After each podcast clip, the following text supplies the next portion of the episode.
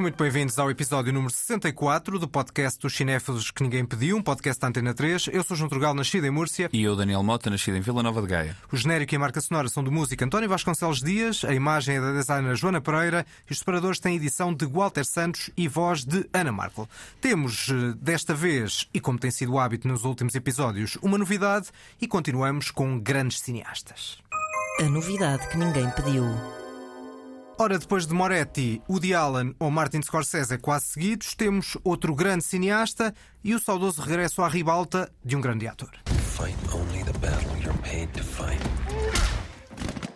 Temos então o regresso de Michael Fassbender, criado por David Fincher. Este é o sucessor de Mank, filme que na altura não chegou aos cinemas, ao contrário deste, que se chama O Assassino, e nós estamos aqui a Mas falar uma janela dele. bem curtinha. Nós uma estamos, janela exato, bem curtinha é, de cinema. Hum. Estamos na transição entre o filme sair dos cinemas e ir eh, para a Netflix. E temos uma convidada, uma cinéfila, uma crítica, uma apreciadora e conhecedora da obra de David Fincher, e vamos deixá-la apresentar-se. Olá, eu sou a Susana, obrigada pelo convite.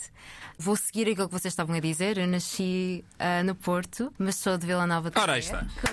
Era aqui, tava- a Susana já tinha dito isto antes de começarmos a gravar. Eu pensei, não acredito que a Susana vai se esquecer dizer que é de Vila Nova de Gaia. Um. Por Com trás de muito Vila Nova de orgulho de Gaia. Vila Nova de Gaia. Embora assim que, mesmo. pronto, o sotaque já. O sotaque já foi, Já não é? foi. É como a moto, É o também já está sotaque- e o feito um sotaque espanhol do João também já foi há imenso tempo. Isso também é verdade, mas a minha temporada em Múrcia foi mais Foi curta um do que a pouquinho de vossa. sotaque aqui, um cara, aquela coisa a Foi para o acento, vento. é acento. Aquele acento que é. Já foi um bocadinho mais curta do que a vossa presença em Vila Nova de Gaia, em que ainda estiveram uns aninhos. Ora, temos então este filme de David Fincher, de facto o sucessor de Mank, e acho, lançando a conversa, Susana, Susana Bessa, que talvez seja um regresso de David Fincher ao eh, ambiente, ao tipo de filme, ao tipo de narrativa e ao contexto em que ele está mais peixe dentro de água face ao Mank.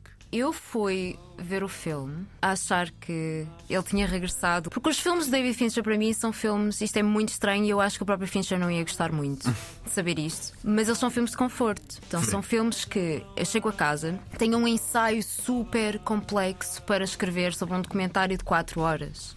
E preciso seriamente de algo na televisão durante um bocadinho que esteja ali. Não tem necessariamente ter som, mas eu tenho que olhar para aquilo de vez em quando tem que me ajudar a trabalhar. E o David Fincher ajuda. David Fincher ajuda muito, que é, lá está estranho, mas. Estás a dizer que é aquele tipo de série. Há muito fã do Fincher que vai ficar já zangado contigo. Estás a dizer que é aquele tipo de série que basta estar assim a ver desguelha?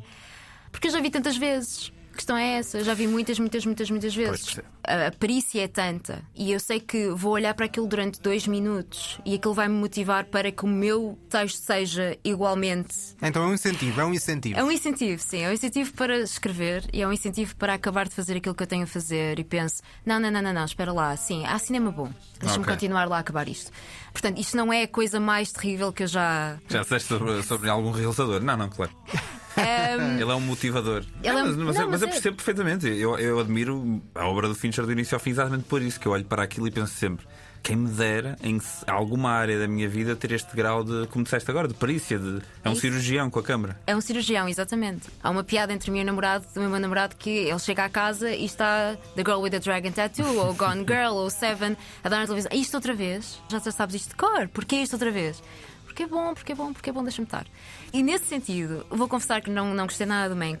Passado 24 horas tínhamos esquecido que eu tinha visto, Ah, evaporou-se. Eu percebo daí ter dito aquela, a tal coisa de peixe fora d'água no Mank, porque era um Sim. filme completamente diferente. Bem, há outro para completamente trás. diferente e eu não percebi muito bem, fiquei um pouco confusa quando vi aquilo, especialmente porque eu vi aquilo em casa. Hum. E tudo que eu vi durante a pandemia, A pronto, experiência foi sempre pior, não é? ah, diferente, Hum. mas ainda não consegui rever, ainda não tive vontade de rever. Pois. Este aqui, fui a pensar: ah, não, isto parece mesmo o trailer e tudo mais. O tempo passou, o tempo foi consumido com aquilo. Eu não olhei para o relógio. Depois o filme acabou. E depois, porquê é que ele fez isto? Qual é o propósito? Onde é que está a substância disto? Bom, vou discordar bastante desde logo da essência, porque acho que há aqui um estudo de personalidade e de, do perfeccionismo e da minúcia, que é a minúcia da câmara, e que ele tenta passar para uma personagem que é este mercenário. Forbid empathy. Please. Trust no one. É aquela ideia de um tipo de, de vida e hábitos sempre iguais. As mesmas frases que são ditas ao longo do filme. Há uma, uma, uma ideia de circularidade e de minúcia e de, Sim. e de cotidiano e de monotonia, ainda que tratando-se de um, um assassino a soldo, um mercenário, que eu acho que está muito bem apanhado. E em outros filmes de- de David Fincher, em que muitos deles são focados numa personalidade, eu acho que nem sempre isso foi tão bem apanhado. E é bem apanhado, acho que desde a primeira cena em Paris. Uma longuíssima narração, nós só estamos a ouvir a narração dele, mas ao longo da narração eu sinto a minúcia visual do David Fincher em absoluta harmonia com a minúcia daquela personagem. Ainda que depois as coisas corram mal, isto não é spoiler porque é a essência Sim, do sim, filme. sim. Não, sim, eu concordo contigo no sentido em que até a própria estrutura é episódica, portanto tem aqueles, eh, se não me engano, seis capítulos e depois o epílogo. Portanto, nesse sentido, até a própria estrutura do filme apoia vá, a minúcia e o, a personagem e, o, e também fala de, de quem o David Fincher é, Sim, porque sim, sim. fala sobre o método e a maneira como ele trabalha. E isso é engraçado porque depois, quando saímos do cinema, vemos o cartaz e a, a tagline do filme. É Execution is everything. E eu pensei, sim, Isso- Execution is everything. E ele sabe fazer um bom filme. Sim, mas isso lá está a execução do realizador e do nosso protagonista. Mas neste caso é curioso porque essa opção, em muitos casos, estava no, no- do lado de cada lei e agora está do lado de lá, não é? Pelo menos no Seven e no Zodíaco era Sim. a opção do detetive e agora Sim. é a opção do assassino. Sim, eu acho é que aqui a diferença maior é que quando tu vês o Zodiac ou o Seven, tu tens a obsessão das personagens em primeiro plano e eu acho que o Killer é sobre a obsessão do Fincher em fazer um filme perfeito. Sim. Nada contra, acaba se calhar por ser um filme mais autobiográfico do Fincher, de uma forma um bocado atravessada. O filme é baseado numa, numa graphic novel de- do Alexis Nolan, com ilustrações de Luc Jacamon. Eu, eu disse estes nomes de forma muito, muito errada, mas pronto. E de facto é o que tu dizes, Susana. Eu, eu acho que o filme é extremamente interessante de se olhar e de se ver, mas não há muito mais para além do que se vê. E eu não acho que isto seja necessariamente uma coisa má. Eu acho que é um argumento que já foi feito 300 vezes, uma história que já foi feita 300 vezes, só que aqui o Fincher diz: então vou fazê-la cheia de pinta, com uma série de técnicas que eu acho piada, com uma série de coisas que eu quero experimentar.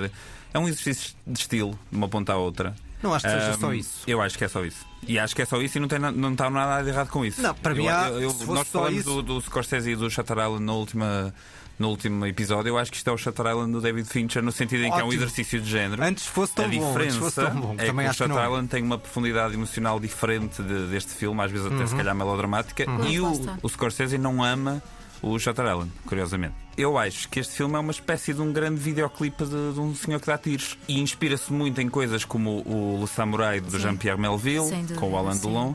E eu não sei se este filme não era uma proposta muito melhor se fosse uma curta sem narração. Hum, Pois, tenho porque, as porque lá minhas está. dúvidas. Eu, eu não, Eu também. Não, eu não senti o filme entretém, é instigante e tal, mas depois eu não senti que ele tilintasse, porque eu quero que aquele tilinte dentro Claro. de mim. E o que se passa com os outros filmes do Fincher, pelo menos até ao Mank, que eu senti sempre, é que ele roubava o meu sistema nervoso. Uhum. O meu sistema nervoso já não era meu, eu, eu já não o controlava até ao final do filme. E é isso que eu procuro. Eu, quando vejo um filme do Fincher, eu quero isso. E aqui o que se passou comigo foi que eu não senti nada. E depois cheguei ao final tudo funciona bem e ele volta de certa forma aos uns travelings estranhos que eu já não vi há muito tempo. Não sei, ele brinca mais com a câmara quando o, o muro da personagem se vai, des- se vai, vai desabando. Ele pega na câmara e realmente explora aquelas cenas de ação, como já não víamos desde, sei lá, Seven ou bem para trás. É só Mas- uma essencialmente cena de ação na Flórida, mas para mim é muito bem conseguido. É, é que é incrível. incrível, sim. A questão é que o- tudo o que ele faz faz bem, né? A questão não é, eu acho que não é uma questão dele fazer bem ou fazer mal.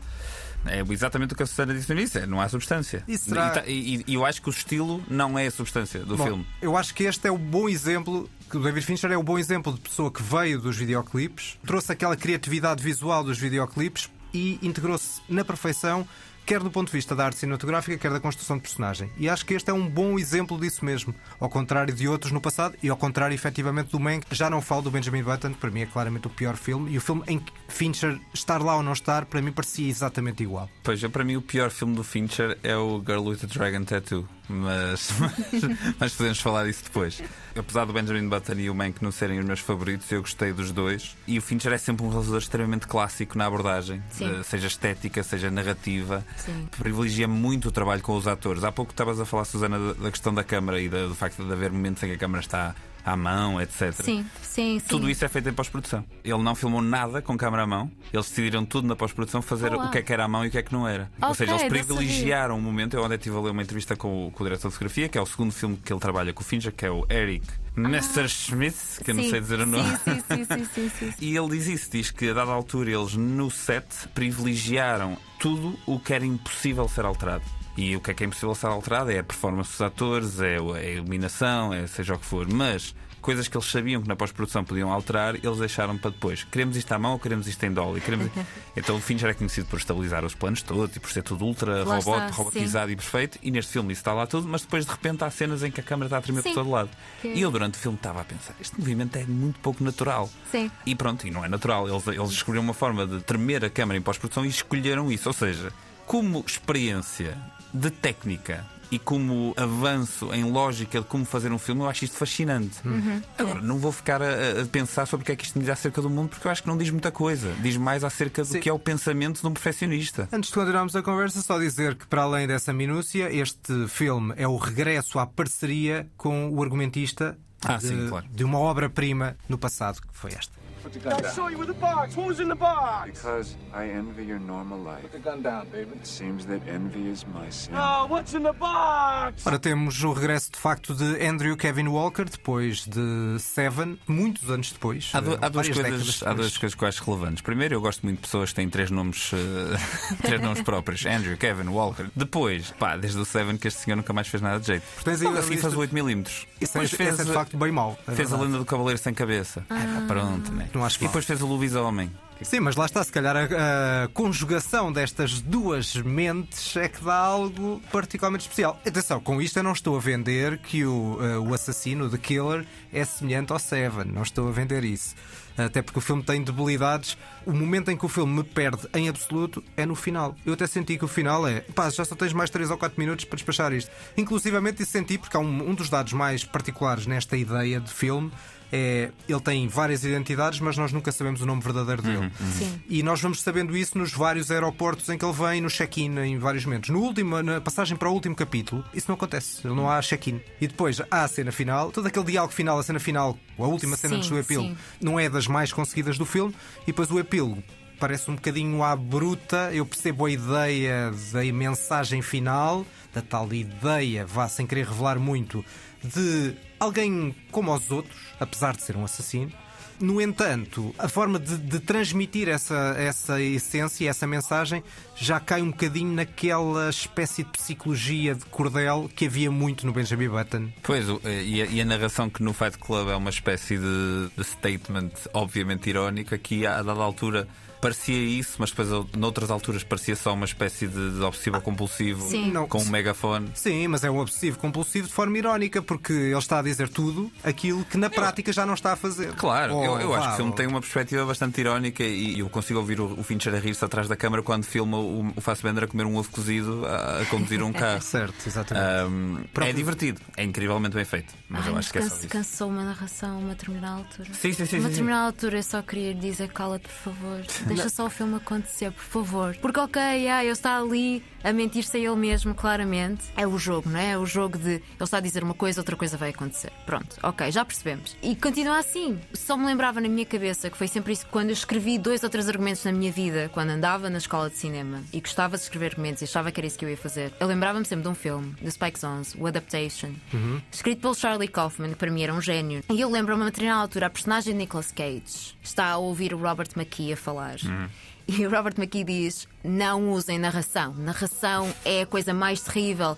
Faz os filmes floppy. Se conseguires fazer isto sem narração, faz isto sem narração. E foi isso que eu pensei. Foi nisso que eu pensei enquanto estava a ver aquilo lá a meio. Porque no início Eu percebo, mas aqui. cria uma, ambi uma, uma ambiência que nos deixa entrar no filme. Mas e isso é importante. Mas a uma determinada altura eu já pensei: Não. Mas é um, é um filme muito passado na cabeça da nossa personagem e, portanto, aquilo, a narração acaba por refletir os pensamentos do- da, da personagem. Ou seja, eu não acho que isso seja gratuito, Não, não é, não é. Mas é cansativo. cansativo, percebo. E em- há muitos filmes em que a narração me cansa, porque lá está, o filme é essa minúcia. E dentro dessa minúcia, há um dado que também podia ser gratuito, mas que também não é porque a mostra, que são as músicas dos Smiths.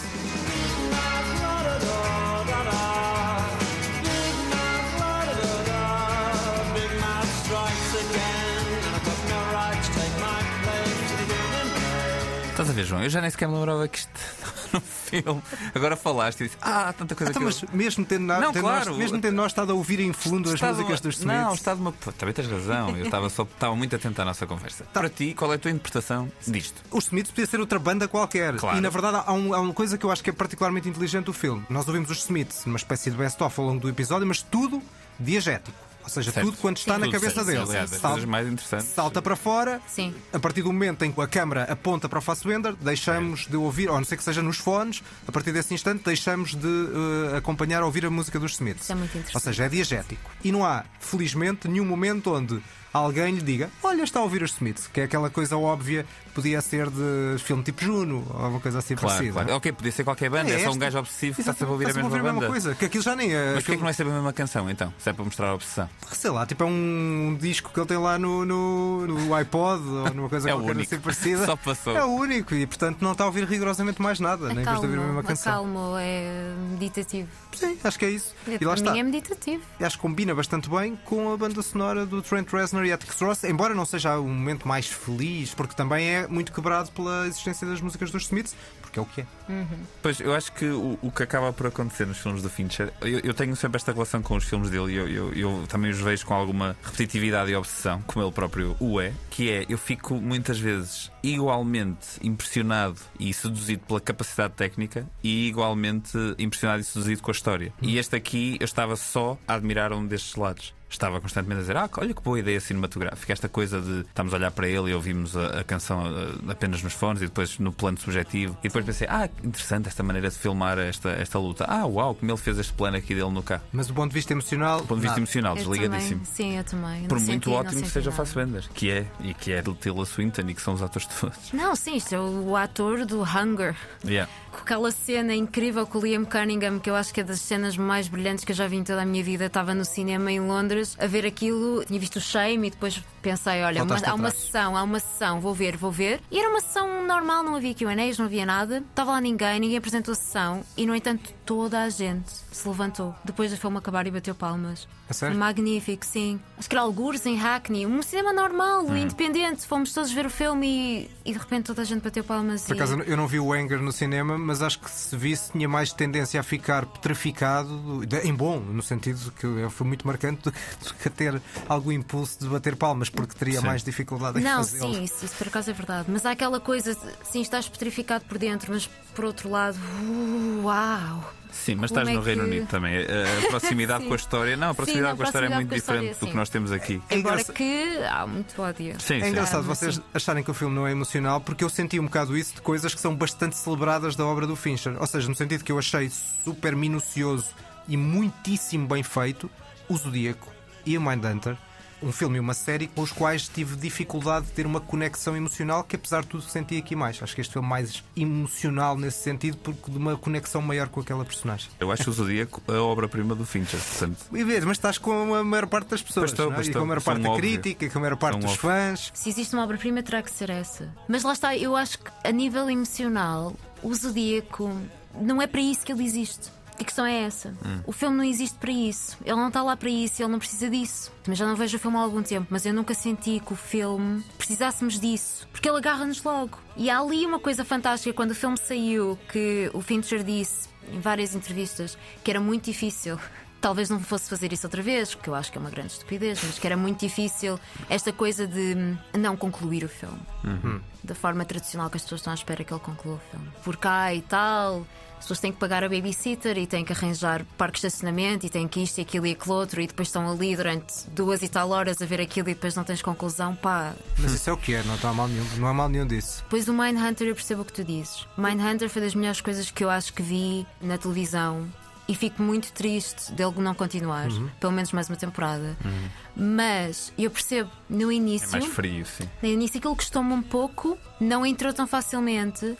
E sinceramente eu continuei a ver por causa dos atores e por causa Pois. daquela altura da época. Interessava-me a Sim, época. sim, sim, sim. Estamos a falar de coisas boas. Eu, quando eu estou a falar Claro. dos dias, não estou, Coisas não estou a falar. e- e- Coisas e- Não, é que eu não boas. quero, não quero ter os fãs do Fincher à perna. Não, é? nem, nem eu e a Susana queremos ter os fãs do disso, Fincher à perna. Eu, nada eu achei daquilo era um filme ótimo, Sim, de género. sim, eu disse. Só que nós temos uma expectativa diferente do Fincher. Certo, percebo, Ah, percebo. eu pessoalmente tenho uma, uma perspectiva muito diferente. Sim. Estamos a falar da, da questão da ligação eh, emocional ao zodíaco. Há uma cena no Zodíaco que ainda hoje é a cena que eu me lembro de provocar uma reação mais eh, visceral em mim, que é quando ele- o Jake Gyllenhaal visita aquele senhor que faz os cartazes e ele dada altura diz: Ah, ok, vem aqui à minha cave. E o Gyllenhaal diz: Ah, mas não há muitas caves na, na zona. E o gajo diz: Ah, mas eu tenho uma. E eu lembro-me, estou-me a arrepiar agora. Eu lembro-me de estar a ver essa cena e estava em pânico. E a cena do primeiro ataque do Zodíaco, aquele casal que está a ver. ali- Não é o primeiro, na Ah, verdade, é o sim, segundo verdade. ataque. É uma cena tão seca, tão dura, tão difícil. Sim, sim, e tu sim, me consegues. Eu nunca mais na vida me deitei descansado à beira de um riacho sem pensar, bem aí o senhor. Por acaso gostava de rever o Zodíaco no cinema, que também O não o vi no Eu cinema. não vi no cinema também. Pronto, mas gostava, se calhar- É, é, é- Sim, eu também acho que em casa. Até porque nessa altura eu não, não ia muito ao cinema. Ainda Não voltando, voltando cinema, ao assassino e voltando a centrarmos neste novo filme, Mota, já falaste dela, nem nesta cena vocês ficaram vá, motivados com o argumento. For what it's worth, I would never have involved your female friend. Isto que ouvimos aqui é do trailer, mas na verdade se referia-me à cena do jantar entre Tilda Swinton e Michael Fassbender. No fundo, não há um jantar. É a última ceia. É a última ceia e só ela que está a beber. Eh, e só é- no fundo já é o pós-jantar, não é? Eh, E só ela que está a falar, porque ele pouco fala e ouve muito.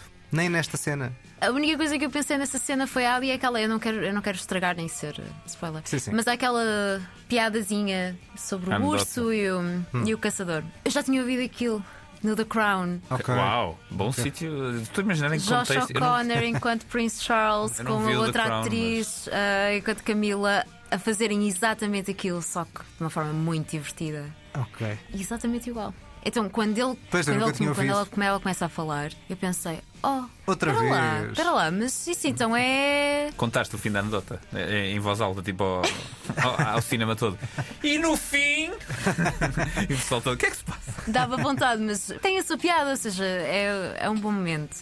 Eu, eu não gostei nada desse, desse momento, dessa cena. Acho, acho o pior momento do filme. É, pá, eu acho um dos Você é um melhores. bruto. Não, não, o, o- a cena em si acho ótima. Acho, Ah, acho a anedota. Sim. A anedota Acho, acho muito barato. Não, percebe, percebe. Não, e não eu é estava à por espera causa de da uma coisa é mais interessante que no fim desse. Eu também já conhecia a piada. Então eu estava à espera que a, última, a punchline ela invertesse uma cena qualquer. Mas é ou- isso, Sim. contextualizasse de alguma forma com aquilo que nós Sim, estamos sim, sim. ali é né, num que- restaurante à É- noite. É um bocadinho a ideia de alimentar aquela cena um bocadinho mais. Sei lá, como o Tarantino faz muito em muitas cenas de- destas de, de- É, mas- de tensão.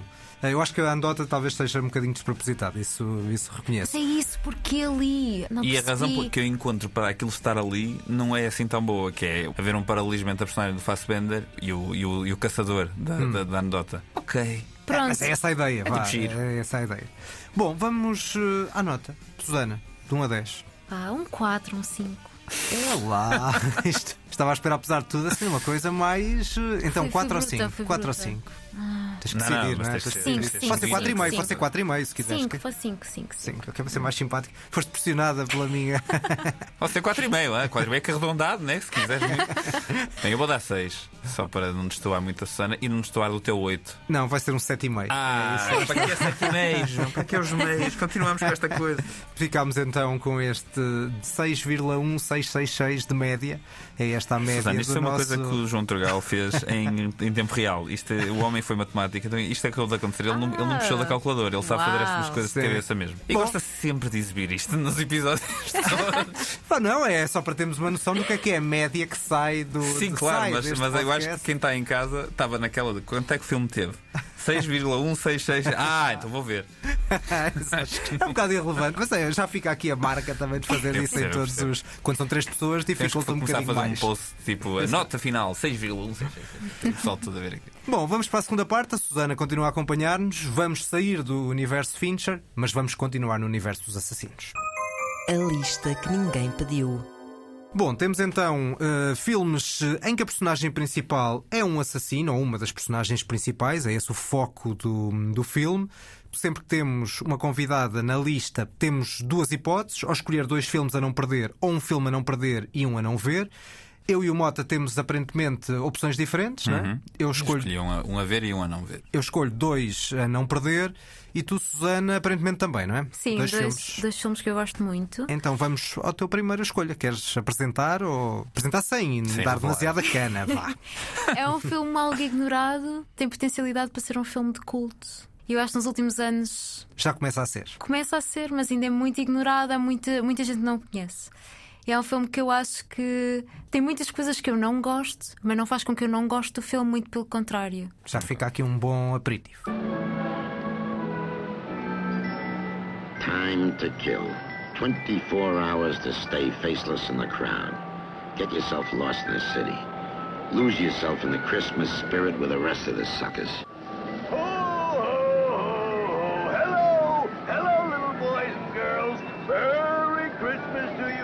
Portanto, isto passa-se no Natal. Passa-se Natal, é um filme natalício, vá. Pode-se dizer que é. Mas é recente.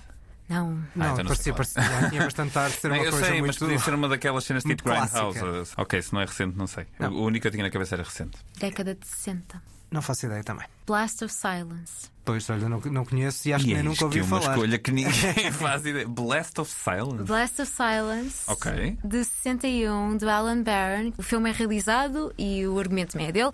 E ele é o protagonista. Embora que ia ser o Peter Falk. Mas Ok. o Peter Falk não pôde. Oh, adorava que o filme fosse. fosse Se calhar fosse- era mais conhecido, Oh, provavelmente. sim, e, e Peter Falk é o Peter Falk. O Alan Barron, bom realizador. Como ator, Nem por isso, nem por isso, não é tão bom. queres começar pelas coisas menos boas do filme? Bem, a questão toda da narração, que é um problema para mim, porque, não sei, eu sinto sempre que é sempre artifício, é difícil funcionar. Quando funciona é brilhante, mas quando não funciona é terrível. Mas eu gosto imenso da narração aqui, irrita-me também como The Killer, é uma determinada altura. Obviamente que há aqui uma diferença entre, entre os dois. Nós temos uma noção muito mais exata de quem o protagonista é em, no Blast of Silence. Nós sabemos a uma determinada altura quem é. Ele quer ser um loner, ah, mas ele é um loner por necessidade e essencialmente o filme é sobre ele voltar a Nova York, que é a sua hometown. Ele está em Cleveland e ele é contratado para matar este mafioso. E a única coisa que lhe dizem é: não podes de forma alguma ser notado. Só que depois ele vai procurar uma arma a um amigo que ele conhecia e as coisas correm mal com esse amigo. Ou seja, a, presença dele começa a ser notada, algo acontece, aparece no jornal e a partir daí é aquela coisa: mesmo que tu mates mafioso, será que te vais chafar no final ou não? E é um filme muito pequenino, tem uma hora e quinze, penso eu, que é Aquela perfeito. clássica. Adoro, adoro. Tudo que é filmes, uma hora, uma hora e quinze, uma hora e vinte, sim, estou lá para ele. Ah, eu gosto imenso de filmes longos, mas os filmes longos são muito difíceis de fazer porque têm que ser mesmo Claro. muito bons, não é? Nós temos que entrar neles e temos que querer lá ficar. Como um amigo meu diz, é uma mantinha, tem que ser mantinhas. Por mais formais ou não que seja, podem ser filmes extremamente formalistas. Blast of Silence. Exato. A Criterion trouxe eh, o filme de volta e é um daqueles filmes que aparece que, no mundo da internet. As pessoas veem filmes porque veem uma, uma foto no Instagram Claro. hoje em dia, é uma maneira boa de chegar sim, sim, sim. E este tem momentos muito engraçados. E mesmo falaste da. Criterion Collection, que é o melhor canal de streaming de todos os tempos e o melhor eh, editor de filmes de todos os tempos e que não está cá em Portugal ainda. Portanto, fica aqui mais um apelo. Já lhes mandei Por muitos mails. Por favor, sim. Eu estava a ver aqui, era a filmografia Bom. do, do realizador desse filme. Este foi o primeiro filme dele. Primeiro filme dele. Ok. Sim, Depois ele fez foi muita mencionado isso. televisão. Sim. Bom, vamos seguir. eh, se calhar, como eu tenho dois também a não, a não perder, vou para a minha primeira escolha. E os meus dois filmes são muito mais recentes do que este teu, são ambos do século XXI. E começamos com um de um grande realizador. It's good coffee. Thank you, sir. Hard to find coffee that's good in Philadelphia. I want to thank you for the coffee, Joey. It really is very good. Ai, eu conheço isto. Então temos aqui o Ed Harris, né?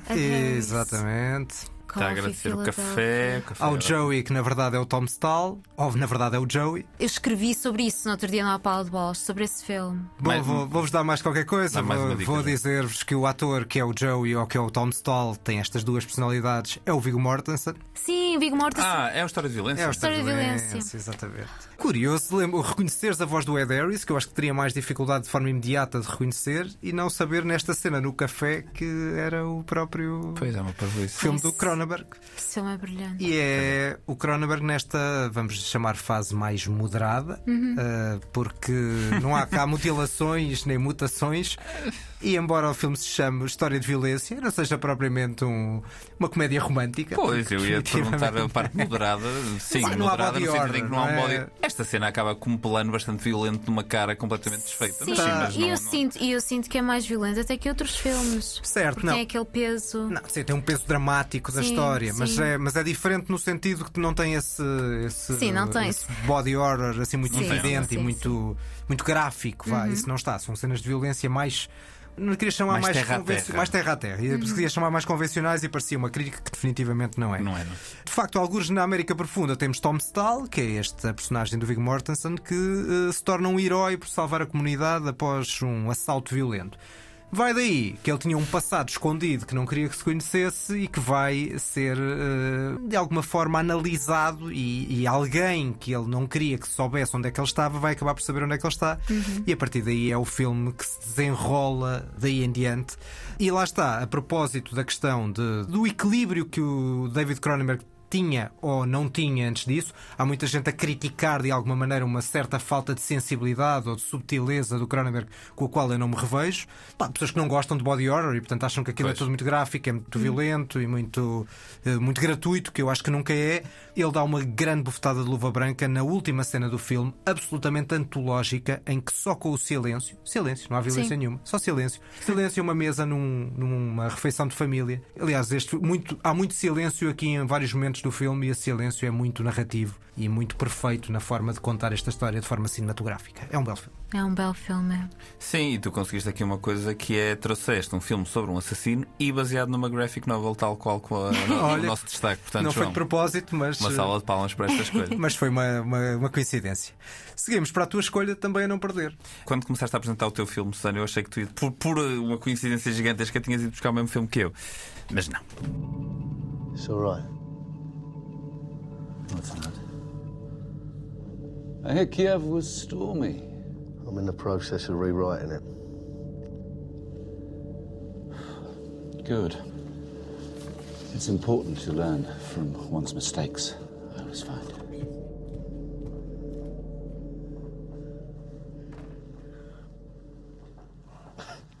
Fuck, that was dramatic. I'm bleeding on the carpet. Josephine? Não? Este British accent. Este British accent.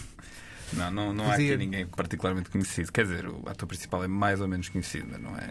Não faço ideia. Mas não sei. Este filme é de 2011 de um realizador que é o Ben Wheatley. Ben Wheatley, Kill List. É o Kill List. É o exatamente. Kill List, ok, ok. Quando há bocado começaste a falar de um filme de culto que havia muita coisa que não Sim. gostavas, eu pensei, olha, isto é exatamente o que eu vou List. dizer sobre o Kill List. Em português, uma lista a bater. É um título ótimo, entenda-se. Os vossos Ahm, filmes, lá está, têm particularidade, tanto o da Susana como o teu, nunca ouvi falar. Nunca ouviste falar? Não, não. É assim, eu, eu trouxe este filme, e acho, imagino que seja um bocadinho a mesma coisa que tu, Susana. Eu trouxe este filme mais porque gostava que mais pessoas vissem este filme do que necessariamente por achar que é uma obra-prima do género. Exatamente, sim. Que não o é. exatamente isso. É um filme que começa de uma forma muito banal e muito pre- previsível. E, ah, ok, são dois, dois hired guns, dois, dois assassinos contratados que estão aqui e agora vão fazer o último uh, trabalho, mas o último correu mal e não sei o quê. De repente, do nada, este filme torna-se uma selvageria total. E o final é a coisa mais gore e extravagante de sempre. E o Ben Whitley, eu tenho muita pena, porque o Ben Whitley agora está enfiado a fazer coisas como o Meg 2, o regresso do tubarão gigante. Sim, sim. Que parece Pá, ser ótimo. Mas eu acho que o Ben Whitley tem aqui dois ou três filmes muito interessantes. Fez um filme que é o Assassinos de Férias, que é bastante divertido. Uhum. Uh, fez outro filme que eu não acho tão bem feito, que é o, Hi- o High Rise com o Tom Hiddleston. Mas eu também acho que está bem conseguido. Tenho pena porque eu acho que ele está a perder, uh, mas eu sempre o achava um, um realizador muito interessante porque trazia uma perspectiva pá, muito própria, muito fora. E tu falaste do Cronenberg, eu não vou dizer que ele é um Cronenberg, mas tem um lado muito sádico, muito grot- grotesco. E este filme é isso. E depois, pronto, no- nos, nos papéis principais estavam a tentar adivinhar os filmes. É o- um ator chamado Neil Maskell, que não é assim muito conhecido, Sim. mas tem Não uma é expressão muito, muito compenetrada ao filme todo e, e é perfeito para o papel. O filme é muito estranho, mas eu aconselho. Bom, fica então esta sugestão deste filme de Ben Whitley, Kill List, e seguimos para a tua segunda sugestão, Susana. Vamos avançar umas décadas ou vamos continuar Vamos alguns? avançar, vamos avançar. No século XX. Ah, século XXI. Certeza que vocês vão saber. Penso eu. Não, assim, assim que eu começar. Isto tem corrido mal. Eu sou agora. sempre péssimo, eu sou sempre péssimo. Portanto, mesmo que seja um filme que eu conheça bem, às vezes. eh, É muito, Nestes 20 muito, segundos. muito divertido. Vamos a isso. Hey, oh. Drowning your sorrows, huh? What sorrows? You know, being a sad old ugly little man.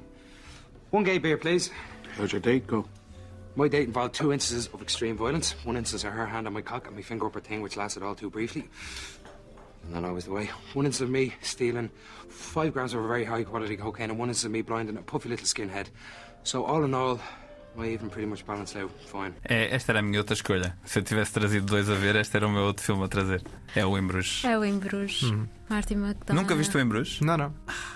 Entre estes das vossas escolhas. Está... Tens três filmes para ver. Sim, três, é verdade, três é verdade. três propostas muito diferentes. É verdade. Martin McDonagh e o humor dele irlandês são das coisas mais irresistíveis para mim de sempre. Uhum. Porque é literalmente o humor que eu conheci na Irlanda através dos meus amigos lá e que eu pensei, não, ninguém vai conseguir realmente levar isto para o ecrã, mas ele faz peças de teatro. Aliás, é esse o background dele. É não esse o background dele. Então é magnífico. E Como? este filme é espetacular. E quando fui a Bruges, estava lá cartaz em todo lado. Ah, Foi, na altura, foi na altura e a minha mãe estava sempre a dizer: Olha, este não é o filme com aquele que tu gostas, que era o Colin Farrell. Estava em todo lado, todo, todo, todo lado. Por isso eles gostaram também, o que é bom. Certo O que é. filme é muito fora. Que depois juntou outra vez a Muito. dupla no Spirit in Sharing, não é? Sim, sim, sim. sim. Sim, sim, Portanto, sim. a mesma dupla. Mesmo no- dupla, mesmo, mesmo, Mesmo realizador, mesmo- exatamente, é isso, é isso, é isso. Pois eu acho que este foi o primeiro filme dele, não foi? Sim. Não foi a primeira coisa que ele fez, porque ele lá está, tinha vinha de teatro, mas este foi o primeiro filme dele. Sim. E foi o primeiro filme dele que eu vi, certamente. E não- eu lembro-me na altura de ter achado duas coisas. Primeiro, achei o filme muito divertido, porque o é tem um, um Ralph Fiennes que é entrada da altura. Pá, que é uma coisa completamente inesperada. Sendo que ele é um ator que tem sido sempre camaleónico, é- faz sempre coisas muito diferentes. Mas foi a primeira vez que eu me lembro de ter visto o Colin Farrell e ter pensado: este gajo é bom ator. Sim, ótimo ator. O seu primeiro filme? Yeah, isto não? este foi o primeiro em que eu me lembro de ter pensado isso. Ok. Mas o filme é de 2008, portanto. Ah, mas ter visto a cabine telefónica, que acho que é antes. Ah, já, por amor de Deus. Não, é um filme horrível. Ah, é um 6,16666. É ok, é aqueles filmes que passavam na televisão que víamos se É tivesse a isso. dar. Sim, exatamente. Olha, eu revi outra vez com bastante gosto. o cabine telefónica Sim, do senhor. Joel Schumacher. Sim, senhor. Está bem. E o Joel Schumacher tem coisas bastante boas, e essa é uma delas. Bastante Deus. boas, vá. Não. É cá com cada Essa não é, não é das melhores filmes do Joel. Schumacher, mas é. Vá, não vamos, não vamos desenvolver. Desculpa, Susana, estamos a desfocar do Indo Bruges. É um filme inesperado porque de repente há ali umas piadas um bocadinho racy, umas piadas assim um bocadinho, como tu disseste, fora. Não sei, tenho uns quantos amigos que se calhar não iam gostar muito só porque aquilo aconteceu ou aquilo foi dito, mas é um ótimo filme, por favor vejam. Mas não- estiver a ouvir. Com um aviso à navegação. Ok, exatamente. Não é, sim, um avisinho, mas magnífico. Sim. Questões corporais que são um bocado violentas. Sim, há ali umas palavras a serem usadas que até o próprio ator, eh, aliás, os dois sabe, disseram numa entrevista que houve um momento ou outro que foi difícil dizer. Uhum. Mas não há nada como aquilo. Pronto, para mim aquilo é o playground do cinema. Yeah. Tudo o que é irlandês, na verdade. A musicalidade do sotaque é um pouco como ver um filme francês. O filme Uhum. pode ser uma porcaria, mas eu vou ficar a ver só porque eu adoro ouvi-los a- a falar. sonoridade, não é? Adoro a sonoridade, de- especialmente aquele sotaque parisiense, e é a mesma coisa com os irlandeses, seja em Galway, seja em Dublin, seja um bocadinho mais para aqui, um bocadinho mais para lá. Eu adoro ouvi-los. Então fico, fico para o filme sempre. Muito bem, vamos fechar a lista de filmes a não perder com a minha segunda escolha. Lá está, este também é um filme muito menos conhecido, não é de culto, não tem sequer esse potencial, mas também é um- pretendo fazer com que ele seja mais visto e tem a mesma temática, uma temática com alguma semelhança com a história de violência. Yeah. Fucking guy's cold as ice. Come on, you gotta feel something for somebody. Got a girlfriend? I'm married. Then why do you act like you don't give a shit? What do you want? Estou a zero, João. Não, não Susana, sei, também não? sei. Ora bem, então temos aqui, temos aqui nesta parelha um dos grandes eh, atores de filmes de gangsters. Não, ainda não o reconheceram? Ray Liotta. Ray Liotta. Mas ele não é o a personagem principal do filme. O personagem principal do filme é a pessoa com quem ele está a contracenar nesta, nesta cena, que é depois de Michael Fassbender e Viggo Mortensen, pelo menos nas minhas escolhas, temos aqui outro grande ator a fazer de assassino, ou seja, Michael Shannon. Pronto. Lá está. É o, fil- o- o filme não é muito, não é muito conhecido, mas é com base numa. numa É o do Herzog? Não, não, É com base numa história verídica. No título original reflete isso, que era a alcunha dele, The Iceman. E o Ah. filme, Ah. em português, chama-se Um Homem de Família. Ok. Pois. De um eu- tipo. eu- Isso não me interessou nada na altura. Pá, acho que um belo filme de gangsters de um tipo chamado Ariel Vroman, que eu nunca vi mais nada, só fez mais dois filmes, O Criminoso e o Anjo, este já na Netflix, não vi nenhum deles, passaram-me completamente ao lado. Mas este é, uma, é um belo filme e é mais um dos momentos para mostrar a excelência da interpretação do Michael Shannon no papel. Neste caso, não com um fantasma de um passado, mas com o fantasma do presente, no sentido que nem a mulher, que é a Winona Ryder, nem os filhos fazem a mais pequena ideia de que ele é um assassino. Portanto, não, é, não, não, está, não tem a ver com o passado, tem a ver com o presente que ele nesta altura é. Não vi. Ver. e lá está, é um belo filme de estudo de personalidade, como há bocadinho na história de violência. Tem secundários, nomeadamente o Ray Liotta, sempre incrível nestes papéis de, de filmes de gangster, com uma subtileza, e algumas destas cenas têm esta tensão que vai, sendo, vai crescendo e são razoavelmente demoradas, demoram o tempo que têm que demorar, e portanto lá está. Trouxemos todos pelo menos uma sugestão de um filme muito pouco conhecido, ou menos Sim, conhecido, sim. ou menos Sim. visto, para sugerir. Bom, vamos para a única escolha de filme a não ver. Sim, porque é que este filme é a não ver? Tu não trazes o Joker porque já, não, já trouxeste o Joker no passado. Também não sei se também é um filme sobre um assassino. Porquê é que este filme é a não ver? Porque acho que todos nós já ouvimos eh, e acho que toda a gente já ouviu e o filme não para de repetir. Pai, já chega. You don't need this. I understand. Junior high must have been kind of tough, but it doesn't give you the right to treat your workers like horseshit, Janice. I know we laugh at you, Janice. We all know you keep a stash of jelly donuts in the top drawer of your desk. But I want you to know that if you weren't such a bitch, we'd feel sorry for you. Wanted. Exatamente. Não faz ideia o que é que é o Wanted? Não. Ah, deve ser a única pessoa do mundo que nunca viu este filme. Angelina Jolie, Angelina Jolie, James McAvoy. James McAvoy. São assassinos, há uma sociedade, Morgan Freeman, há uma sociedade, Common. É pá, que é daqueles, é daqueles filmes que não, não está na minha prioridade de, Não está, de- não está. de filmes para ver. Não está, mas curiosamente este filme tem melhor cotação no IMDB da vida do que outros tantos que nós já aqui falamos hoje, do Coquille List, por exemplo. Tem um certo batimento cardíaco dado do mundo de entretenimento. Eu acho que o filme, na altura, juntou uma série de, de tendências estéticas que estavam a bater, né, digamos assim, e aquilo até colou. Uhum. Epá, mas é uma fuleirice de- de- do início ao fim. Há- Certo, sim. é verdade, Sim, seja, sim, sim, sim, basicamente filme Agora é já estou com vontade de ver e com vontade até de tentar A gostar. primeira cena, tu, tu, João Trugal, vais ver a primeira cena e vais dizer assim: se é o Matrix do AliExpress, não quero. É isto que vais dizer. Tenho a certeza absoluta. Pá, agora também já estou condicionado. portanto, Vai, mas estou-te a dizer que é isso que vai acontecer. Tem uma, a primeira cena do filme é uma, é uma cena em super slow motion de uma pessoa a saltar de um, de um arranha-céus. E pronto, e depois o filme é esperto a partir daí. Agora, eu acho que este, este realizador de- deste filme eh, merece algum destaque, porque o senhor Timur Bekmambetov, entretanto, para além disto, fez coisas como o remake do Ben-Hur, outro- Que bela ideia. é, pá, sim, esse filme está bem correndo muito bem. E depois fez uma série de filmes sobre, sobre vampiros e não sei o quê. Ia sempre com este estilo visual muito exagerado, com a câmara completamente des- desgraviada. E eu acho que isto é um excelente exemplo de um filme que, se tivesse sido. Isto também é adaptado de uma graphic novel, curiosamente. Se isto tivesse sido agarrado por um Fincher, que é uma pessoa que tem, digamos, cinema dentro dele. ah, em vez de um, artista de câmara, tinha sido talvez Um alguma coisa interessante porque a mitologia e tal e coisa tem alguma graça. Sim, ele tinha transformado aquilo num bom Ele tinha filme. transformado aquilo num bom filme. Uhum. E ainda para mais com este elenco, que é só bons atores. James McAvoy, Morgan Freeman, Morgan Angelina Freeman, Jolie. Sim, sim, sim. E o que temos aqui é um, é um pedaço pulpy da estética 2000, completamente congelado no tempo, não vai sobreviver à passagem do tempo, Uhum. fora nestas listas em que de vez em quando alguém se lembra de trazer e de falar deste filme. Para não ver, não é? Sim, mas uh, malta, se tem televisão em casa, passem pelo Hollywood, deve estar a dar. Bom, vamos à revisão desta lista. Então, em Bruges, em Bruges, Martin McDonough, 2008. Blast of Silence, Crime e Silêncio, de Alan Barron, 1961. As minhas escolhas são a Kill List de Ben Whitley, de 2011. É só, para já, não é? De não perder. Os meus são Uma História de Violência, History of Violence, de David Cronenberg, de 2005, e The Iceman, ou Um Homem de Família, de Ariel Vroman, de 2012. Sim, a minha escolha é não ver, que toda a gente viu, menos o Trugal. é o Wanted Procurado, de 2008, realizado por Timur Bekmambetov. Eu, no fundo, só Está queria feito, dizer está este nome. perfeito. em- em- Foi a única razão pela qual trouxeste o filme. Susana, muito obrigado pela tua presença. Obrigada pelo convite. É possível ler-te no Apala de Walsh, não é? Paul Walsh, publico de vez em quando, Senses of Cinema. Quem tiver acesso à Millennium Film Journal acabou de sair um ensaio sobre a competição internacional do Oberhausen, do festival.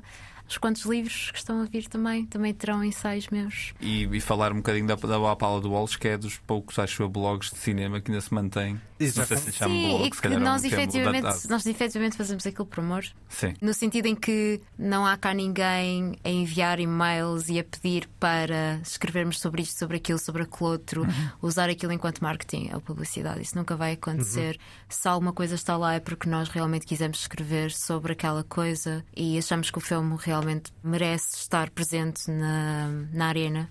Só- e- são- são- é um grupo caricato de, Sim, sim, de sim, pessoas, sim. são pessoas eu muito diferentes. Só vou redirecionar o nosso público para ir ler a tua crítica do Barbie, porque na altura foi uma das críticas que eu mandava às pessoas. A género, quando alguém gostava muito do filme, dizia: leiam isto, por favor.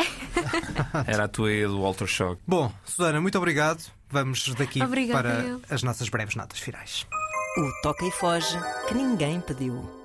Ora, temos três notas e começamos com Johnny Depp a fazer de rei francês. Tudo para correr mal. Le Premier ministre ne va pas tolérer que vous laissiez une fille des rues côtoyer votre entourage. Cette jeune femme est mon entourage. Le roi a d'autres maîtresses T'es en train de découvrir le côté sombre du roi.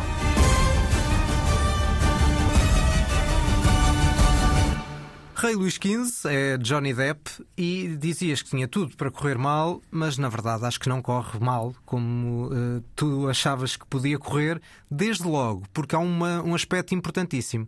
Regressado do cancelamento, Johnny Depp podia aqui assumir as rédeas, ou guiado enquanto tal, para assumir as rédeas do filme e ocupá-lo em excesso, ainda para mais a falar em francês. Ora, claramente não é isso que acontece.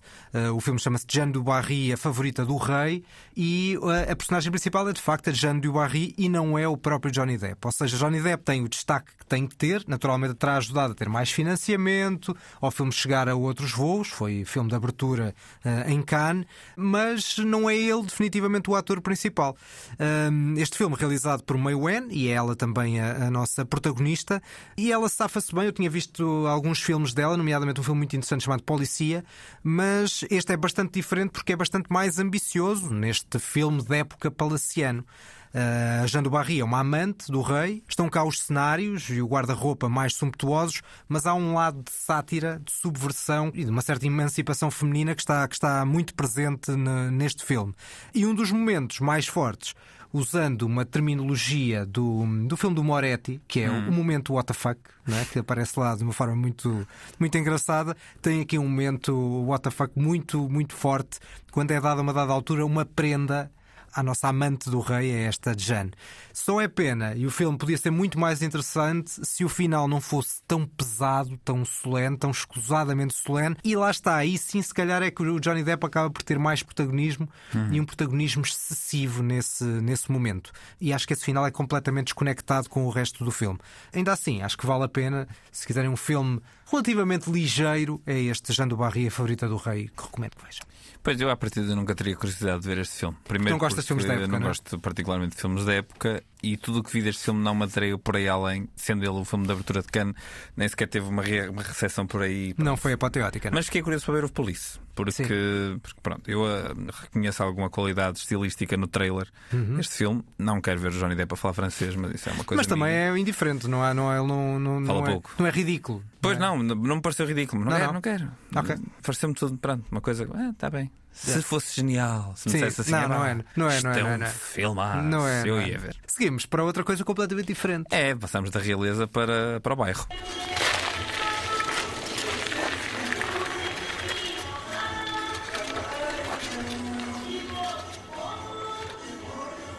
Estamos de facto num contexto social completamente diferente. Sim, e este certo que eu escolhi aqui uh, não só é o único disponível online do filme 2720 de Basílio da Cunha, como ilustra um pouco do que eu acho que é um dos aspectos mais interessantes que o filme tem, que é a utilização do som, porque aqui só estamos a ouvir, não é? Porque isto é um podcast auditivo. A utilização do som e a maneira como, à medida que a câmara se move e que as personagens se movem neste contexto espaço-temporal que o filme cobre, que é um curto espaço de tempo, vamos ouvindo basicamente os sons diegéticos de, de casas uh, do nosso lado esquerdo, de pessoas a conversar do nosso lado direito, e é através dessa espécie de pintura em, em pinceladas muito, muito, muito largas que nós vamos começando a apreender o que é o ambiente deste bairro. O filme passa-se todo é? na, na Reboleira, Ah. na, na Amadora, era, era isso que eu ia dizer agora mesmo. E o 2720 é o código postal da- de- da Amadora. O Basil da Cunha é um realizador que nos últimos anos tem ganhado algum destaque. Já fez alguns filmes que tiveram muito, muito, muita publicidade. Eu ainda não tinha visto nada, portanto fiz questão de ver este, este 2720 e fiquei positivamente impressionado. O trabalho do Vasco Viana é muito, muito bom e já não é o primeiro filme com fotografia do Vasco Viana que nós falamos aqui. Falamos do Pôr do Sol, falamos do Resto do Vento, é de Uhum. facto um dos nossos grandes diretores de fotografia. E a forma lá está, como ele encena este bairro com não atores misturados com atores, com falas claramente improvisadas, porque o são e faz tudo parte de uma estética que se baseia em longos planos de sequência. É um filme muito bem conseguido, curto, passa num instante e no final deixa-nos em suspenso, como boas curtas-metragens costumam conseguir fazê-lo, a reconsiderar tudo o que vimos para trás e a perceber que o loop narrativo que o filme cumpre desde a primeira cena até à última está em perfeita execução e é muito difícil, muito difícil fazer isto assim. É, um- é uma belíssima curta-metragem. E é um filme recente. Sim, sim, sim, é deste ano. Faltava essa referência Sim, sim, só, sim, sim. te- só É o último temporal. filme, o filme mais recente do Basílio da Cunha. Seguimos para a sempre sumptuosa programação do Lufest. There is a world to enjoy. Action! Critique, c'est la production de la production, si vous voulez.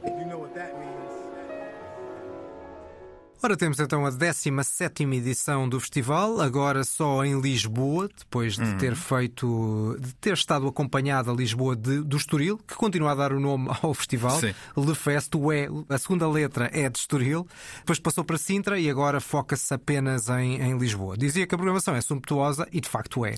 Abre com o Leão de Ouro de Veneza, que vai ser nosso destaque depois quando estrear no circuito comercial, o Poor Things do Yorgos Lantimos. Conta também com outro grande prémio, a Palmador de Cannes, e ainda o prémio de realização no Grande Festival Francês. E depois, novos filmes, só alguns realizadores. Wim Wenders, Ken Loach, Richard Linklater, Sofia Coppola, Matteo Garrone, ou do realizador do Conduz o Meu Carro, o Ryukuzi eh, Amaguchi, que vai estar em Portugal para uma eh, masterclass, tal como o Leo Carax, tal como o romeno Cristi Puiu ou o músico Nitin Sony. Portanto, são alguns dos destaques do, do festival.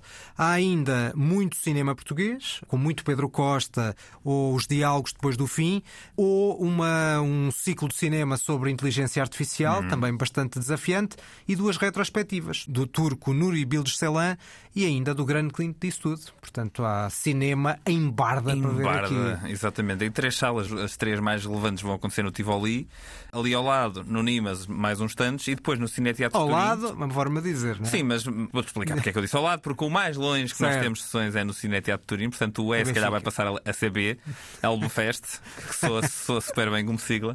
No Cine Teatro Turim, que foi uma sala recentemente reaberta, e epá, estamos, enfim, para nós amantes de cinema, isto vai ser um mês em cheio. Sim, vai ter- Podemos ver tudo e mais alguma coisa, desde um Matrix a umas pontes de Madison County. Exatamente. a Aos novos filmes dos uma realizadores. lá está. barrigada de cinema, João. É isso, começa então amanhã com o filme do Yorgos Lantimos e vai até dia 19 e são as despedidas deste podcast. Sigam-nos no Facebook, Instagram, podcast da Antena 3. Até para a semana. Até para a semana vou-vos deixar com uma frase do The Killer, no meio de tanta narração, escolhi uma que eu acho que, pronto, representa tudo. Stick to your plan. Anticipate, don't improvise. Trust no one. Never yield an advantage. Fight only the battle you're paid to fight. Isto sou um bocado ao Peter Happier dos Radiohead.